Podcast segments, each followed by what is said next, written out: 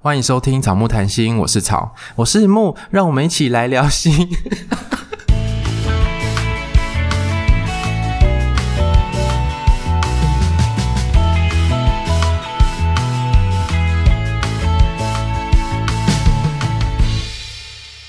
本集音乐由 OU Music 提供。好啦，这集就是没有木，因为他最近泌尿道感染，所以今天草又单飞喽。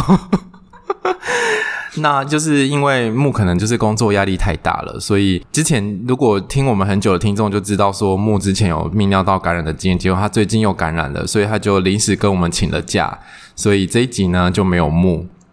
那我们这一集很开心呢，邀请到一个临床心理师来跟我们分享他的工作经验。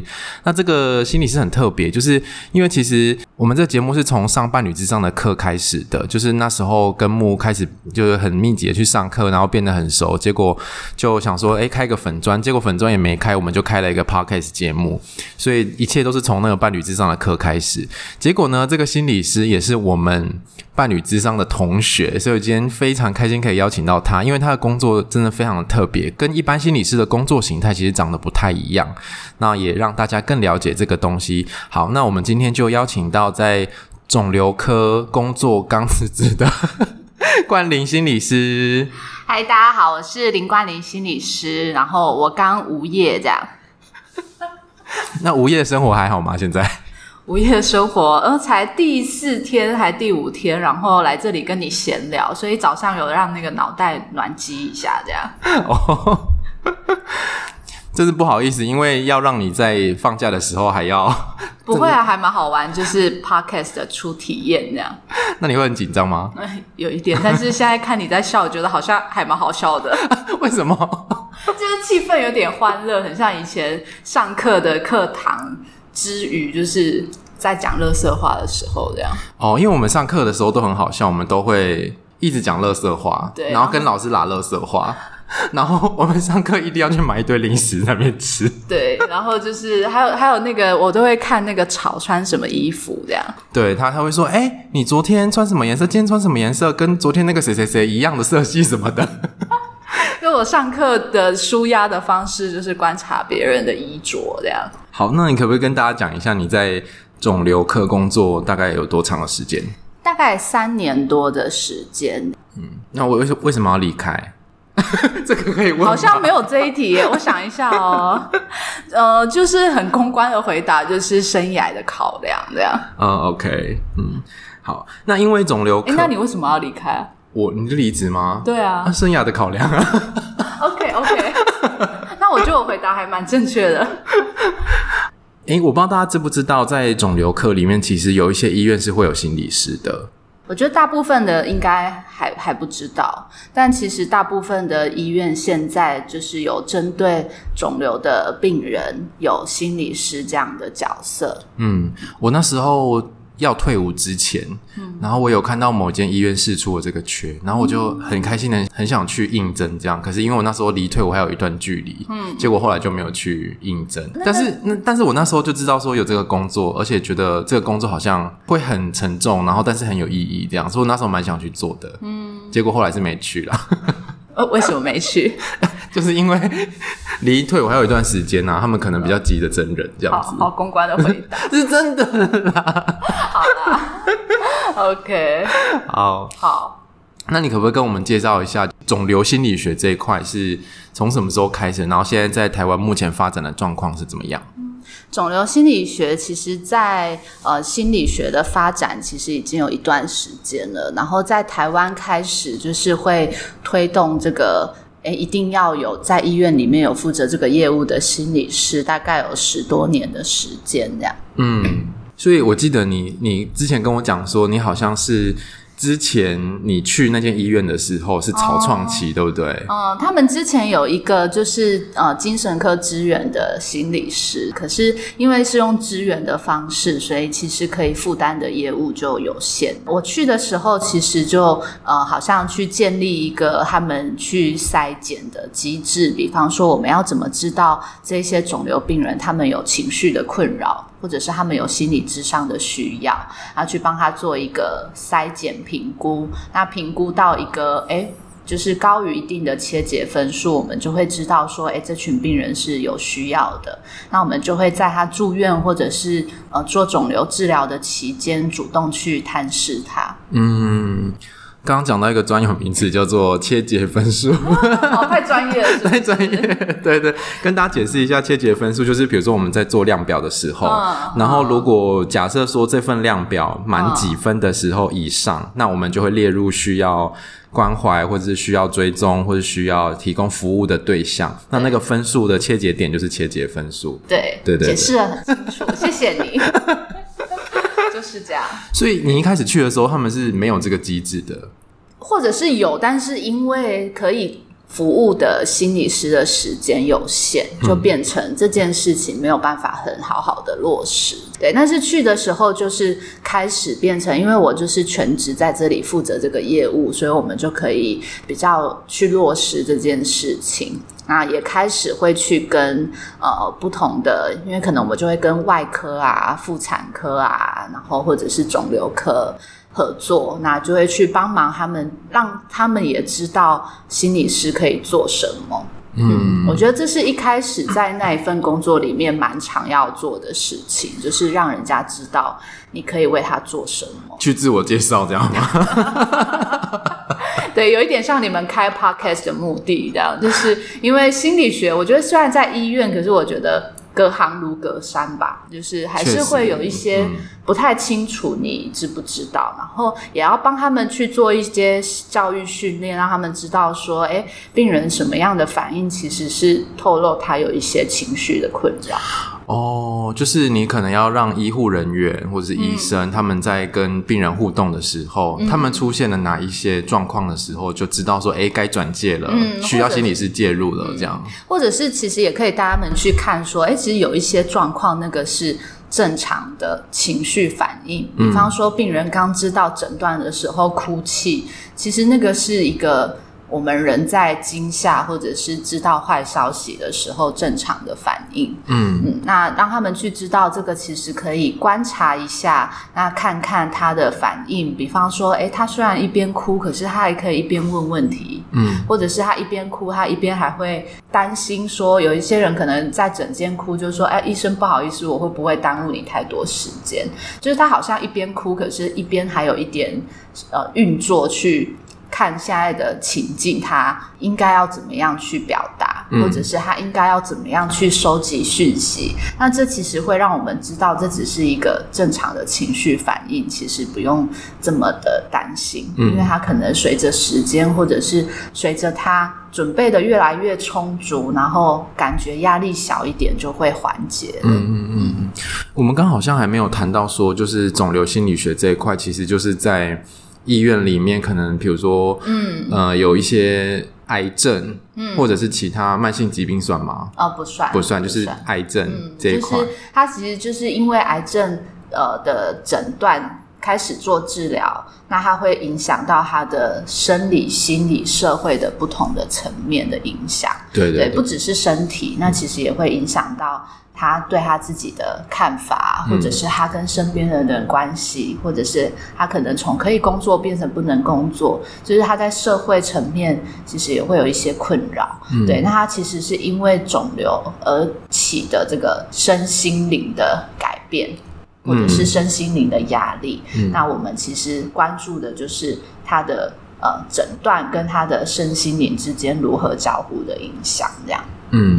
就是在过去的医学应该是比较 care 他们的身体，对不对？嗯，嗯，就在肿瘤这一块，嗯，嗯，可是其实他们的心理也是很需要被看见或者被照顾的，嗯，而且有时候他们的心理状态也会影响到他们呃在接受治疗上面的顺畅度，嗯，所以你其实很难真的只是关注他的身体跟他的身体的药物治疗的反应，其实像有一些。病人他可能在治疗的过程，他一直觉得心里面是很很受折磨，或者是很辛苦在硬撑的。其实他要真的做完完整的疗程，也是对他来说是很辛苦的。嗯，所以这时候一些情绪啊、心理的支持就相对的变得很重要。嗯，可是，在以前的医学里面可能是比较缺乏，但是现在渐渐的，我们都有开始重视这个部分。嗯，那你觉得在肿瘤科的担任心理师工作的方式，跟你传统在学心理治疗或心理咨商的时候有什么不一样？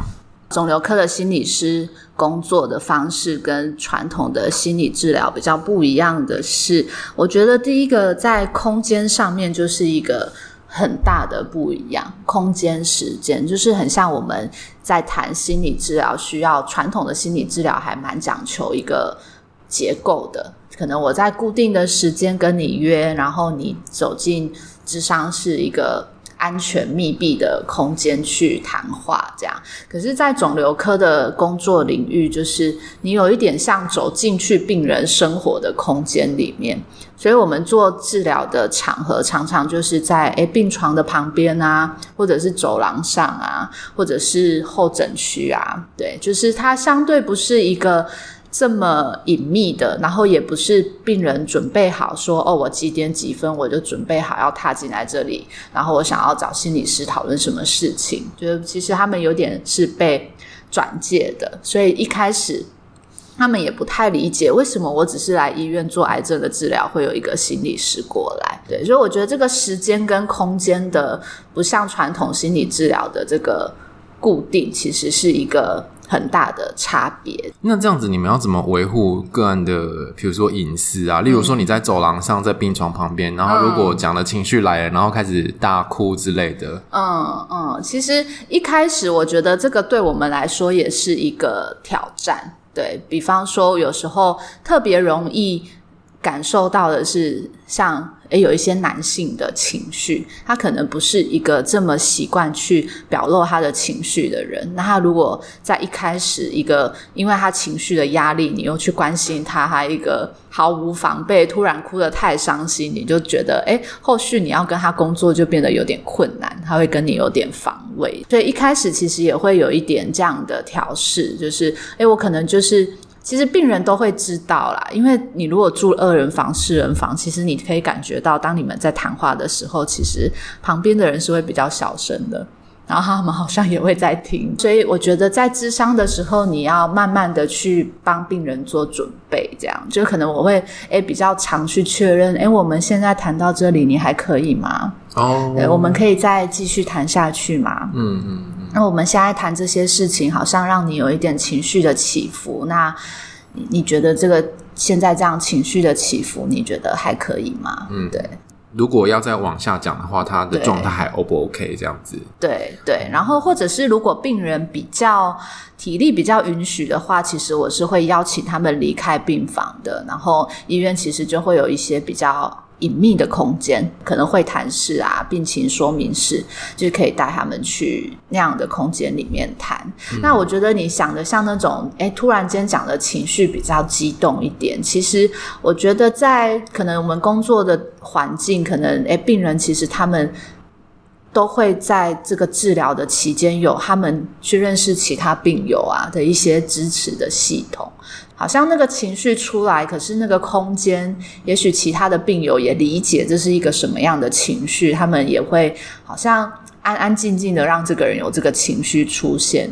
我有时候觉得那个，因为大家都生病的这个共同的经验，会让那个空间稍微能够去承受这一些情绪。哦，对，大家可能会更能够理解，或是更能够同理，嗯，这个人现在有这个情绪是很自然、很正常的，嗯，而且他应该也要这些情绪。嗯嗯嗯。以前我们受的训练啊，都不是像这种的。我们受的训练应该就是像你一开始讲的那个比较传统的方式，嗯，固定的时间、固定的空间，然后是。隐秘的、有安全感的那种空间。嗯，那你自己在刚到这份工作的时候，你会怎么样调试这样不同的工作形态？我觉得，呃，像刚刚讲的那个，你可能要逐步的帮个案去做准备。我觉得比较大的挑战是治疗关系的那个界限，就是你好像有一点像走到病人的生活里面，我们去做一个心理的智商也好，其实相对于他在医疗环境，其实是。比较更贴近一般人与人之间的人际互动。嗯，对，比方说护理师他的工作或者是医师的工作，就是他会关心很身体上面的症状，比方说，诶，你今天吃了几 CC 啊？然后排泄出来的是几 CC 啊？那你吃药的疼痛感从几分降到几分啊？就是他的关心是很以围绕在病症上面的。嗯。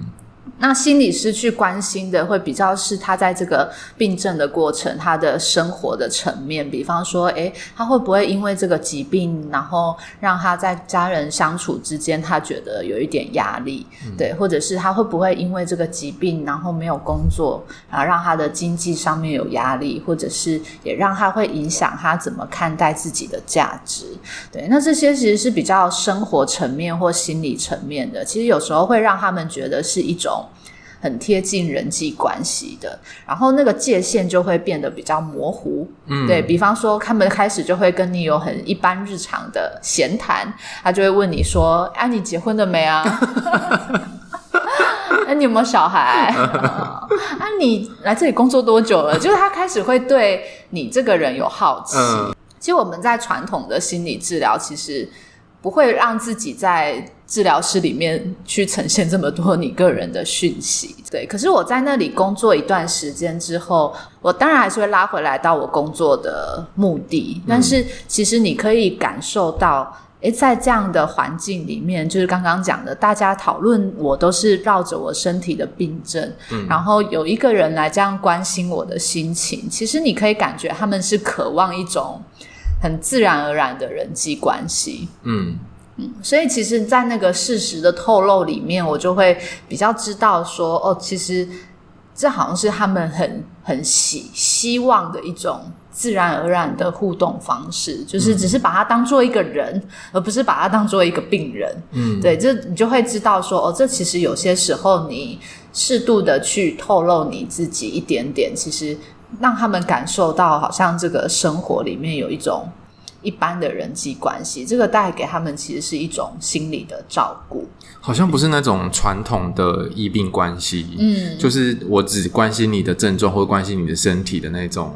现在目前，比如说你对药物的反应啊，什么那些身体上面的，嗯，而是更从你好像是在他生活里面的。一个人一样，嗯、然后从他这个人的角度去关心他。嗯、他在那边除了家人跟病友以外，可能跟心理师建立的关系，跟在外面跟心理师建立的关系，可能会长得有点不太一样。嗯，跟你更像朋友，或是。嗯在他身边陪伴他的人，但是其实这个也可以慢慢的去让他感受到，这样的谈话其实是不一样的。嗯，对，比方说像，诶，我觉得有时候关系建立起来，就是治疗关系建立起来，其实你可以跟他的工作就会变得比较多。比方说他来找你闲聊，他怎么开始跟你闲聊，都透露出这个人的特别或者是意义。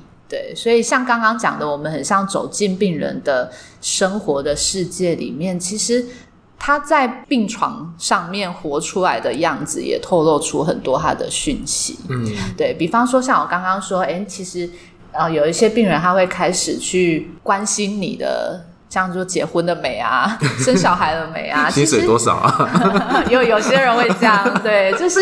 诶，其实你可以把他拉回来。你怎么会对我有这样的好奇？哎，你可以问什么什么问题？可是你是问这些问题，哎，好像这些对你来讲蛮重要的。嗯，对，这其实也可以拉回到他怎么看待。他可能有在因为这样的讨论去理解这个世界的运作，或者是他怎么去理解他自己在看待生命中的优先顺序，嗯，会把哪一些事情放的比较前面？这样，嗯。嗯诶，那我蛮好奇的，就是你会不会需要跟病人的家属工作？因为你有时候你去关心他的时候，也许他的那个陪病的家属就在旁边嘛。嗯嗯，其实会，所以这也是我一开始去上伴侣咨商，然后跟你们认识这样。原来如此哦。对，因为我们以以前在心理治疗的训练是一对一比较多，这样、嗯、对。然后当你开始到肿瘤病房，就发现其实就是陪病也一定会有个家人啊，对。然后那个家人的。存在就非常的关键，就是有一些家人，他的陪伴是，或者是他的照顾是很能够贴近这个病人的需要的时候，你会感觉到疾病对他们来讲好像是一种粘着剂一样，就是把他们的关系粘得更紧，可是又不会让他们因为这个粘得更紧而失去功能。嗯、对，他们好像因为这个疾病，然后更看到对方对自己的照顾、对自己的好，然后对自己的帮忙和愿意为对方做更多的那种，我觉得有点像韧力吧，就是 resilience 那个，嗯、就是好像因为一件。压力或者是挫折，让他们的关系可以更紧密。可是你有时候也会觉得，旁边的那个家属好像有一点，有一点帮倒忙，或者是，或者是其实很常见的那种照顾的动力，就是诶，有时候你好像。越担心对方，然后你就会为对方做的更多，或考虑的更多，然后对方就会变得越来越依赖你，或者是越来越不能自己决定，嗯、然后反而你就会也很生气，觉得为什么他这么的依赖，为什么他不能够比较有力量的去面对？对，就是好像会有一些他们关系里面比较不好的互动的循环。对，这只是比较简单一点的种，就让我一开始觉得比较困扰一点的，就是。嗯你知道一言不合就吵起来的那种，就在你面前吵起来吗？对，在我面前吵起来，嗯、然后那个隔着帘子旁边还有两床啊、三床的人在听就，就哇，现在发生了这种事情，这样，全世界都知道他们在吵架。对，所以那个时候才会去学伴侣智商，这样。哦，那你觉得伴侣智商应用在肿瘤科的心理师工作里面是有帮助的吗？嗯嗯，会有帮助。我举一个比较。贴近的这个例子好了，就是那个病人来，他其实是很焦虑的，嗯、然后他焦虑到他没有办法好好的完成他的治疗，他就是一直就会在担心，就是诶，我这个也不能吃，我那个也不能吃，但是我治疗的期间，我的营养又很重要，我维持体重又很重要，那这也不行，那也不行，怎么办？就非常的焦虑。那当他焦虑的时候，其实他的家人会鼓励他的方式，就是跟他说。其实你不用这么焦虑，你看你有多少资源，就是你看我们都陪在你旁边，然后不只是我们，还有可能其他的他原生家庭的手足啊，爸爸妈妈，大家都陪在你旁边，就是你看你有多少人陪在你旁边，然后你跟其他人比起来，其实你已经有很多资源了，你真的不用那么焦虑。可是其实当这样的话出来的时候，这个很焦虑的病人，他是觉得对自己更失望的，或者对自己更挫折的，他就会觉得这么多人在帮我了，为什么我还不争气？为什么我还没有办法去面对？为什么我还要想太多？对，为什么我还让你们担心？对，哇，你很很很知道这个心理的 OS，就是他会有这样的心情下。他就会更更焦虑，或者是更没有力量，嗯、或者是有时候他在跟他的家人相处的时候，他就会觉得他的家人有时候可能会觉得，那他是不是需要冷静一下？那我们就先不要跟他讲话，或者是他也会觉得家人也会觉得不知所措，那不然就先先让自己也平静下来。他可能就会因为这个焦虑去觉得。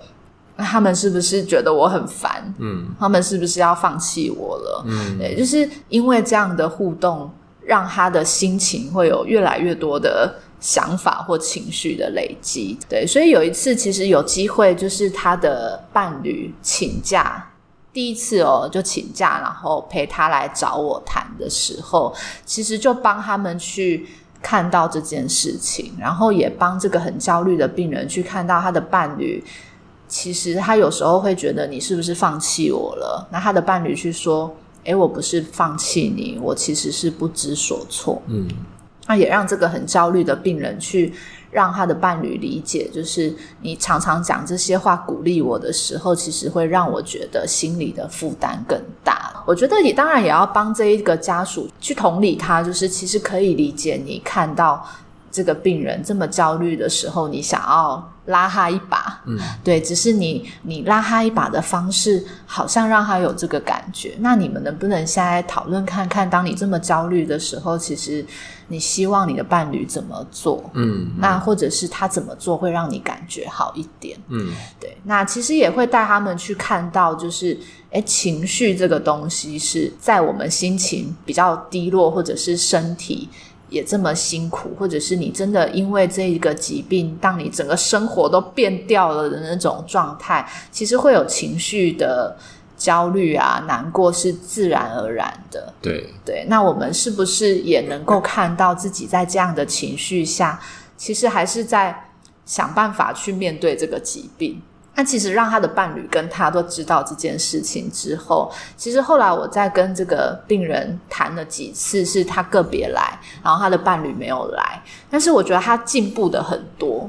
对，就是你可以感觉他好像每一次还是紧张，可是那个紧张并不会影响到他的功能。比方说他，他诶虽然很紧张，可是他开始可以去判断，虽然我会有点紧张，可是他其实是没有问题的。嗯，对，他开始能够去做一些对他比较有帮忙的事情，或者是他做瑜伽啊，让他自己心情比较平静一点。就是你感觉到他依然焦虑，可是他好像比较有能力去。因应这个焦虑了。再后来一次，我就是遇到他跟他的伴侣一起来，我就比较理解到，就是诶，其实你以伴侣同时去咨商的时候，其实是比较有效果的。就是那个伴侣就有去讲说，上次我们谈话之后，他觉得最大的改变是，他知道，诶，原来当他讲这些话的时候，对他的。呃，这个生病的病人是比较比较有压力的，他就开始会去跟他说：“嗯，我知道你会很紧张，那这个很紧张的心情是一定会有的，那没关系，就是我陪你，那这个感觉会来，可是这个感觉也会过去，那我在这里陪你。嗯”这个病人就说：“其实当他的伴侣这样反应的时候，他感觉就是好很多。他说以前他会觉得他抓住最后一根浮木就被这个浮木。”打掉，但现在就觉得哦，这个浮木是我的浮木，对，是真的可以抓的浮木。这样、嗯、就是我就会比较感受到哦，原来我后面其实只看到这个病人，可是他的变化这么大，其实是在生活中他的伴侣用每一天每一天的经验去帮他做这一些修正，嗯，或者是去让他感觉他的心情那个焦虑的心情是可以安顿下来。后来面对疾病的一个状态，以及他能够采取的策略会变得不一样。嗯，然后他变得更有力量去面对他接下来可能要做的疗程。嗯嗯嗯。诶，那我觉得这个陪病的人，或者是他最亲近的人，这个真的蛮重要的。嗯，在一个人生病的过程当中，嗯，如果他身边的人是可以提供一个品质好的支持的话，嗯，对他来说是很重要的。那如果就是我们的听众，如果他自己生病了，或者是他的家人生病了，他要怎么样可以找到肿瘤科的心理师这个资源？通常在住院的阶段，或者是进到治疗的阶段，大部分的医院其实会有一些呃，就刚刚讲的情绪的评估嘛。也可以透过这个机会去静下来，感受一下自己的情绪。对，可能是感受一下那个难过的程度啊，那个紧张的程度，也给自己一点时间。当你面对到这个评估的时候，就是静下来看一下自己的状况，然后去如实的填答。这样，那如果你真的呃填完这个评估，好像看起来真的有需要。的话，就会有心理师主动去协助，或者是每一个医院的机制不一样，有可能是诶社工师啊，或者是精神科医师，不一定，但是一定会有一个专业人员去协助这样。那如果没有的话，其实。可以在治疗的期间问问医师，或者是呃护理师，或者是每一个癌症，其实在治疗阶段会有一个癌症的各管师，可以去问问看，说，诶，有没有院内有一个相关的资源，可以怎么样做转介？通常在什么样的阶段，或者是哪一个专业人员会让你做情绪的评估？嗯。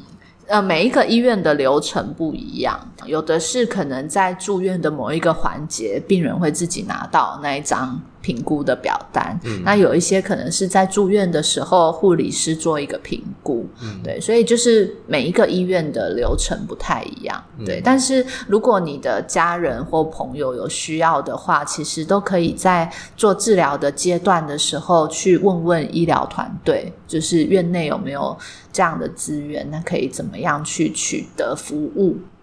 这样子，你们服务的频率也会是？固定时间吗？比如说一周会谈话一次，还是说你们是怎么样的服务频率？我觉得这个就比较看每一个医院，它可以负荷的工作量跟人力，坦白说是这样啦，对。但是，呃，我会觉得在这个阶段，其实呃，心理智商的重点其实是让他的治疗可以顺利，嗯，对。所以这可能就是比较有一个。呃，目标导向的。当然，你说有一些在疾病的末期或者是治疗的阶段，他可能要去克服的是一个长期的适应的问题。那其实就是跟病人讨论，他有需要的话，那我们就可以约。固定的时间，嗯嗯，约固定的时间，那可能一个礼拜一次，两个礼拜一次，嗯，对。但是这还是要看病人当下的状态，就是可能在治疗中的病人，他其实体力有限，注意力也有限，嗯，对。所以我们比较能够做的是比较具体的目标，对。但是当他治疗已经告一个阶段，然后好像生活比较能够。有他生活的节奏的时候，他还想要再讨论，那我们就可以约固定的时间。诶，所以感觉上那个弹性可能蛮大的，会随着医院的状况、嗯、或者是病人的状况，嗯，呃，有所调整，这样子。嗯，嗯，所以如果大家可能要去使用这个资源的话，可能会面临到不一样的状况。可是当那个时候，可能就是看心理师的评估，以及那个医院能够提供资源的状况，这样子。嗯嗯。嗯最后，我想帮听众问一题是：刚有提到说，有一些状况是知道自己得癌症的时候，或者是在治疗过程当中会有一些情绪的反应是正常的嘛？那我想问的是说，那出现哪一些状况的时候，你可能会需要知道说，诶，这个状况出现了是需要协助的。我觉得有两个部分，一个就是呃情绪，一个就是诶，他有没有办法去。对他现在遇到的事情做一些应对，对，比方说，有时候我们很常听到一般人会讲的话，就是心情这样难过也没有用啊，就是遇到事情还要去面对，就是因为正在面对自己生病这件事情才会有情绪，所以情绪上。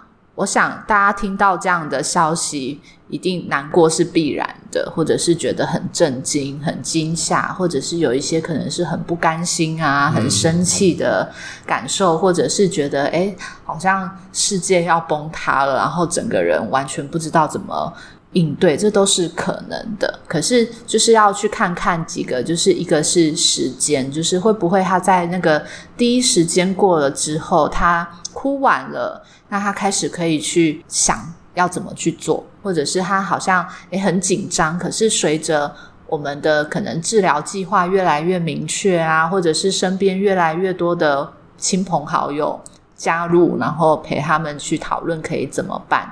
那或者是他的资源真的做一些调整了，可能诶，我平常是一个要照顾孩子的妈妈，那现在我好像有一些资源可以把这个我很紧张的事情安顿好了。就其实可以花一点时间去看看，当资源进来了，或者是当这个人能够透过时间让他情绪比较稳定，他能不能去对他做的事情采取一些。行动，所以我觉得还是分两个部分。其实我们要去理解，就是情绪是一个自然而然一定会有的。嗯。那真正的要看这个人需不需要帮忙，是可以去看看他这个情绪有没有影响到他去处理一些事情、解决，或者是去面对他现在要去做的这个调整。就是如果说他一开始可能有一点。呃，没办法接受逃避，这个是正常的，嗯、对不对？嗯。可是如果时间拉长了，嗯，然后他可能还是很没有办法接受，或者是有一些适应上面的困难的时候，嗯，嗯，然后或者是出现一些比较不寻常的情绪反应的时候，嗯，可能就是需要协助的时候。嗯嗯，嗯。或者是其实很明显的就是有一些人，他可能诶前面开始的情绪，也许可能是比较。紧张的，可是那个紧张感可能一直持续到他都没有办法做什么事情，然后这个因为没有办法做什么事情，就会更让他觉得很无力，然后就觉得这件事情是越可怕的。嗯。就是他的情绪其实是因为他没有办法做什么事情而越来越感觉到焦虑的。对，我们知道说，诶，他好像现在需要一些协助。好，所以如果有以上这些状况的时候呢，其实真的可以去找在肿瘤科里面去寻找这样的资源，可以帮忙自己，或是帮忙自己的亲朋好友。嗯，我觉得在情绪上面、心理上面的照顾，对一个呃癌症的病人来说也是非常重要的。因为我们现在越来越强调全人嘛，就是我们不是只照顾他的疾病、照顾他的身体，连心理、灵性都是需要被照顾的。嗯。好，那我们今天非常感谢冠霖心理师来到我们的节目，谢谢，不客气。